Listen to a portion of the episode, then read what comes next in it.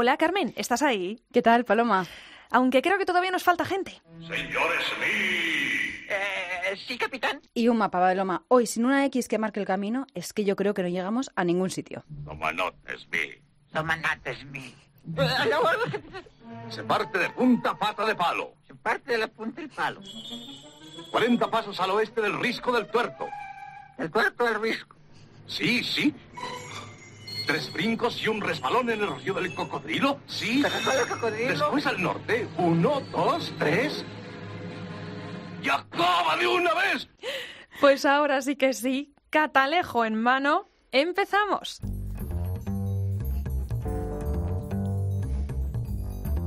Invitadas indiscretas con Carmen Ibáñez y Paloma Paulete.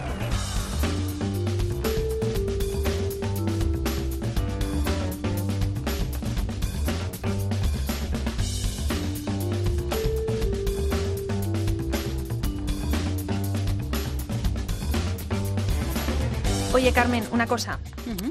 ¿Me vas a permitir hoy que me salte un poquito la norma? Yo te lo permito, yo te lo permito. Vale. Y que escuchemos esto para introducir el tema del capítulo de hoy.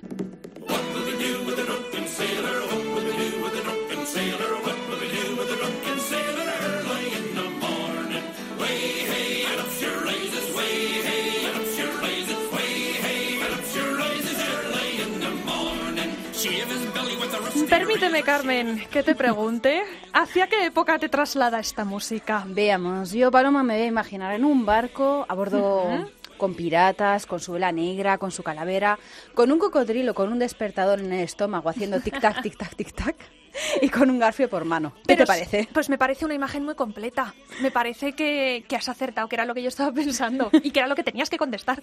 Pero sobre todo, Carmen, rodeada de piratas. Eso que nos falte, eso que nos falte. De eso vamos a hablar hoy precisamente, Paloma. De esos personajes, podríamos decir que dan mucho juego a nuestros guionistas, a nuestros adorados guionistas, pero no siempre aparecen en la pantalla precisamente como villanos. Son burlones, un pelín canallas, les gusta el ron más que el agua del mar, pero oye, si nos basamos en las películas, Paloma, tú y yo, jarra de ron en mano en un barco. Totalmente. Y es que según la película o la serie que veamos, los piratas pues son personas casi entrañables. Yo ho, yo ho, a pirate's life for me. We pillage and plunder, we rifle and loot. Drink up, me heart is yo ho. Podríamos decir, Paloma, que los tenemos de todos los tipos, de todas las personalidades. Por ejemplo, tenemos a esos enamoradizos empedernidos. Ya sé quién sois. Vuestra crueldad os descubre.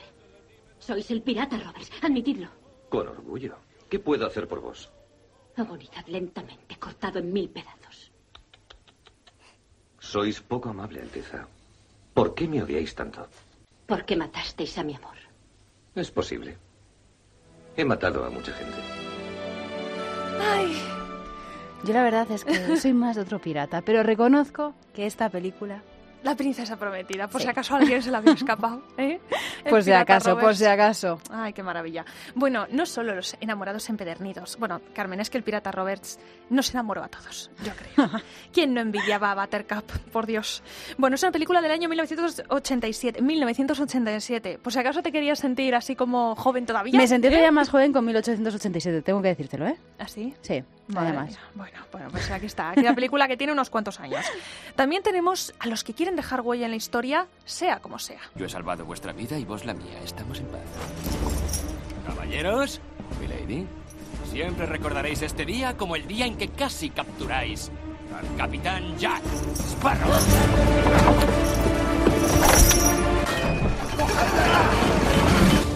¿Ves? Estas sí que es una de mis pelis favoritas, No de sé por qué piratas. sospechaba.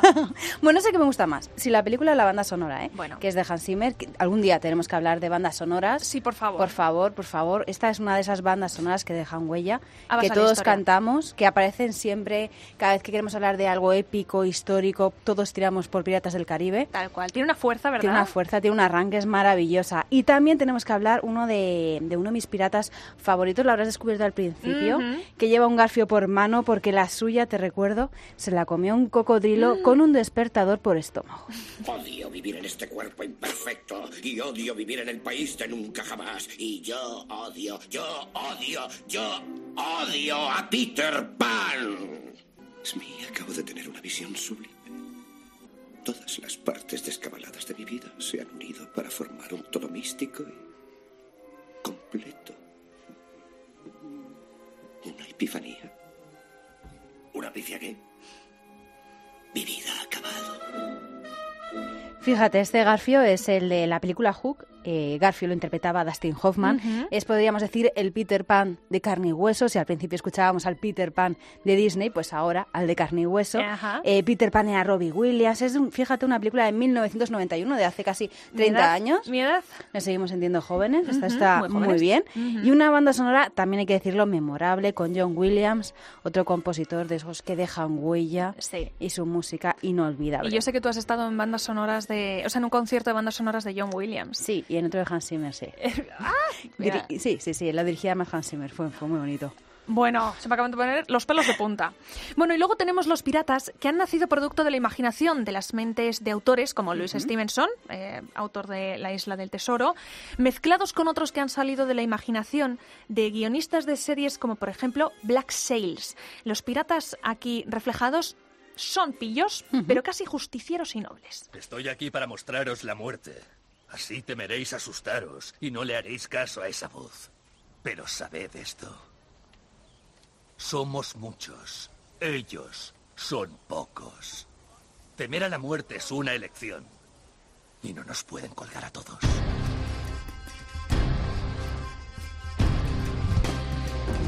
Esta serie que, bueno, la verdad es que está muy entretenida, es un estilo Juego de Tronos, podemos hacerlo así, bueno, pero obviamente pues en una época histórica real. ¿Hay cuchillos? Hay cuchillos, eso es. Eh, mezcla personajes históricos, como por ejemplo el pirata Charles Vane, que es el que estábamos escuchando, o la pirata Annie Bonny, con otros de la novela de la Isla del Tesoro, como por ejemplo John Silver. Es una combinación muy entretenida, con unos créditos iniciales que no tienen nada que envidiar. Mm, Hablábamos de Juego de Tronos. Si podéis echar un vistazo a los créditos iniciales de Black Sails, de verdad, echadle un ojo. Es que es para alucinar. Son piratas, podríamos decir, simpáticos, noblotes. Sí. No son algo nuevo, podríamos decir. Y si viajamos un poquito más atrás en el tiempo, encontramos tu película, Paloma.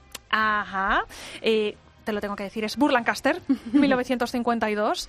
Eh, Robert Si- Si- a ver si lo digo bien, Siotmak dirigía la película El temible burlón.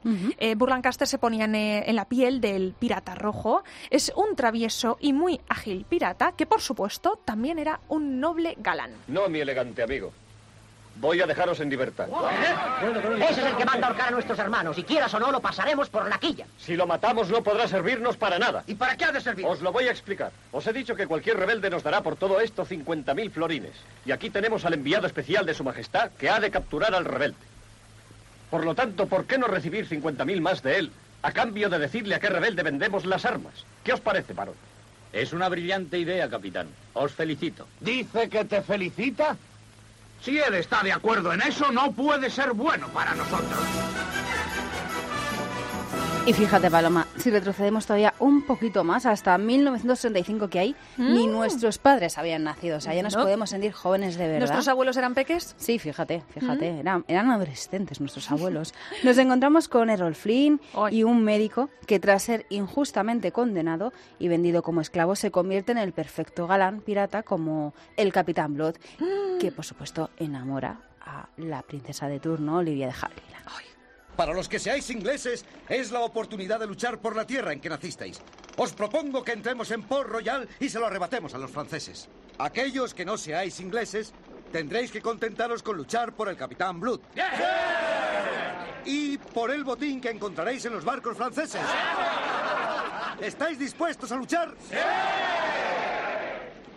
¿Tenemos una bandera de guerra inglesa, Hazor? Tenemos toda clase de banderas de guerra, incluso la capa morada de una dama. No, espera. Cuando un león inglés se adentra en una madriguera de zorros franceses, debe lucir una cola de zorro. Hiza la bandera francesa. Sí, señor.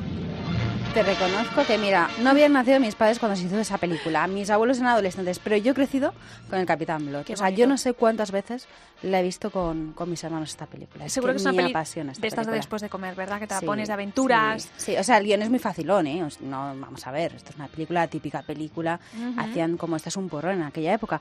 Pero yo qué sé, eso de aventuras, con final feliz, todo bien, todo happy. estos que te es muy apete, sabor. es muy apete. Pues esta yo la tengo menos controlada, fíjate. Pues yo la recomiendo, la recomiendo a los que les gusten las películas de aventuras y piratas. pues Esta tiene que estar. Esta está Mm. muy bien.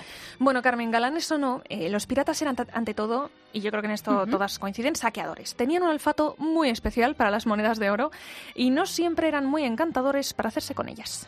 Aunque eso sí, Paloma, hay que decir Mm. que gracias al cine podemos tener piratas ahora mismo, los que queramos, con todo tipo de personalidades, amables, gruñones. Pero, claro, es aquí donde surgen las grandes preguntas.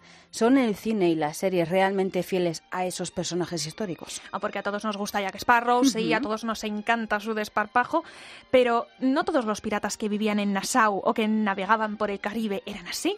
Eh, Y además es que cuesta creer que fueran así. Para salir de dudas, hemos mandado un rápido mensaje a Almudena Portal. Ella es historiadora y profesora en Madrid. Pues efectivamente, los piratas no dejaban de ser unos delincuentes, eran los delincuentes del mar. Piratas existían desde, pues, que, es- desde que existen barcos, así que nos podemos remontar incluso hasta Egipto. Y no, no eran tan amables como los pinta Hollywood, eran, pues eso, delincuentes tan amables como pueden ser los delincuentes. Pero ojo, Carmen, que muchos iban financiados por algunos gobiernos. Pero también podían ser delincuentes a sueldo, delincuentes pagados por determinados reyes. Por ejemplo, Solimán el Magnífico, eh, gran rey turco, pagaba a los piratas berberiscos y se aliaba con el pirata Barbarroja, por ejemplo, para que atacaran a los barcos españoles en el Mediterráneo, desde Orán, desde Trípoli, eh, estas ciudades que estaban en el norte de África. Y luego, eh, durante el reinado de Felipe II, por ejemplo, Isabel I de Inglaterra financiaba también la, la piratería, por ejemplo, con Sir Francis Drake, eh, al que le daba lo que se llamaba una patente de corso, que era pues prácticamente un permiso para ser un pirata y para atacar los barcos españoles y perjudicar al mercado y a los bienes que llegaban desde América a España. Vamos, Paloma, podríamos decir que son los nuevos funcionarios o los antiguos funcionarios del mar, delincuentes barrio, trabajadores a cuenta del rey de turno. Eso es. Bueno, pues bien, todo el que requería sus servicios, pues una llamadita, un WhatsApp, en aquella época una botella al mar Efectivamente. y en un momentito tenías un barco pirata que te hacía el trabajo sucio. No está mal, no está mal. No está mal, pero mira, dices barco pirata. La vida dentro de uno de estos barcos no debía de ser la vida mejor, como cantan algunas canciones. Probablemente la vida en el mar sería muy dura. Por ejemplo, no tenían casi fruta ni verdura porque se pudría durante los largos viajes y por tanto no tomaban apenas vitamina C y eso hacía que se estropearan las eh, encías y se les caían los dientes. Eh, eso es solo un ejemplo de las muchas cosas que les podían pasar, pues heridas por la humedad, heridas además que no se cierran, eh, mal olor, mala alimentación, todo eso, pues probablemente eso no te diera para ser ni muy amable, ni muy divertido, ni conservar tu espíritu aventurero durante mucho tiempo. Como nos decía ahora Camila, nuestra técnico, así explicado, la verdad es que aparece, apetece muy poquito, muy poquito subirnos a un barco. Enrolarnos, no nos Sí, apetece no, no. enrolarnos. Hay que subir naranjas, naranjas, todos con naranjas al barco, por favor, ¿eh? Que se nos caen los dientes. Los cítricos. O sea, que vivían cada día como si fuera el último y yo me pregunto, ¿debía haber algo a lo que sí que temieran? Cualquier día podía ser el último día porque cada incursión era una aventura y les podían matar o incluso después podían morir de sus heridas o podían morir ahogados. Además creían, por ejemplo, en los monstruos marinos y en las leyendas de cosas aterradoras del mar. Y mm, si ya actualmente puede ser aterrador para muchos de nosotros meternos en un barco durante meses en la oscuridad del océano, pues en aquel entonces y en aquellos barcos y esas circunstancias debía ser absolutamente tremendo. Es que claro, todo es muy idílico. Efectivamente, con Errol Flynn Con y Errol Olivia de Flynn. Havilland de fondo, pues casi te dan ganas, ¿no? De ir. Sí, Yo voy, ¿verdad? Yo voy. Tú te subes al barco, pero luego oye, se te caen los dientes, tienes miedo a los monstruos marinos, hay un cocodrilo con un despertador en el estómago que te persigue para comerse tu otra mano. Es que esto no es tan fácil, Paloma, esto, Esto- no es va- A lo mejor nos lo han pintado diferente, ¿no? Un poquito. Entonces, a ver, ¿por qué siendo, como hemos visto con Almudena, auténticos delincuentes de la época, el cine realmente nos lo ha mostrado como personajes amables? Porque realmente nos cuesta Mm. mucho imaginarnos ahora mismo a los piratas como auténticos villanos malvados. Sí, Siempre como tenemos ahí como, O sea, como- son malos pero bien. Sí, majetes. Sí, son malos, pero está bien. O sea, una doble moral. Bueno, pues para sacarnos de todas nuestras dudas, ¿qué tal si llamamos a un experto del mundo del cine y profesor del CEU San Pablo, a Gonzalo Fuentes? Venga.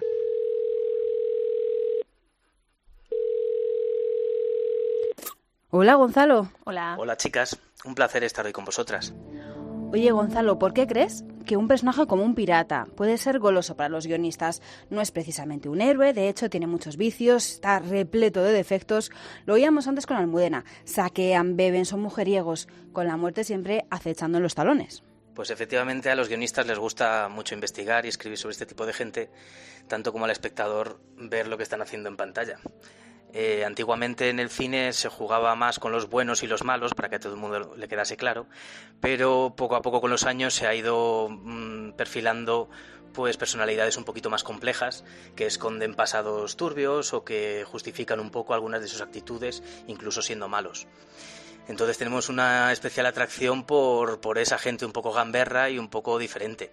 Al principio podía ser eh, John McClane en Jungla de Cristal, que era un hombre que le venían dadas y que era un poco torpe y demás, y poco a poco se, ha ido, se han ido configurando personajes bastante con una ambigüedad moral bastante discutible, como puede ser House o Aníbal Lecter o Dexter.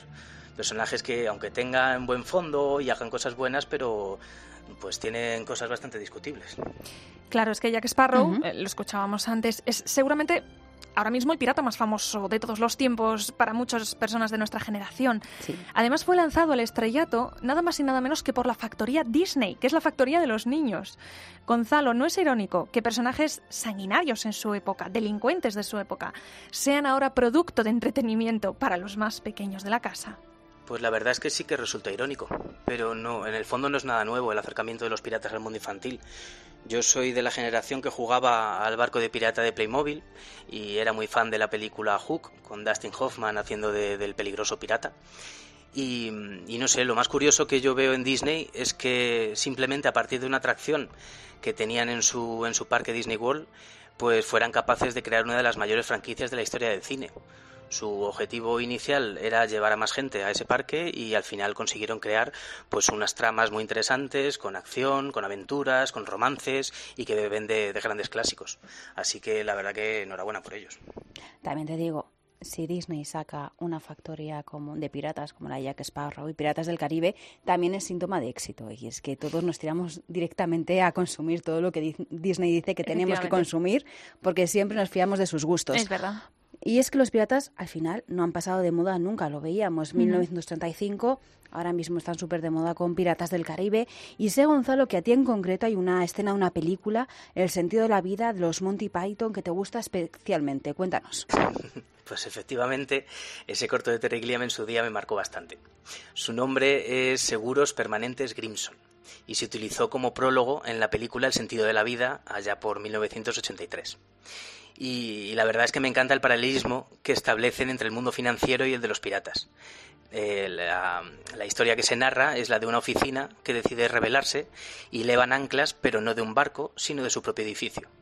Y entonces, una vez que ya están independizados, eh, empiezan a navegar por el skyline de la ciudad, se enfrentan a otros oficinistas. Vamos, tampoco voy a explicar mucho más porque no deja de ser un cortometraje, pero, pero que es muy entretenido, tiene toques de humor muy surrealistas, que muy propio de los Monty Python, y nada, y se lo recomiendo a vuestros oyentes.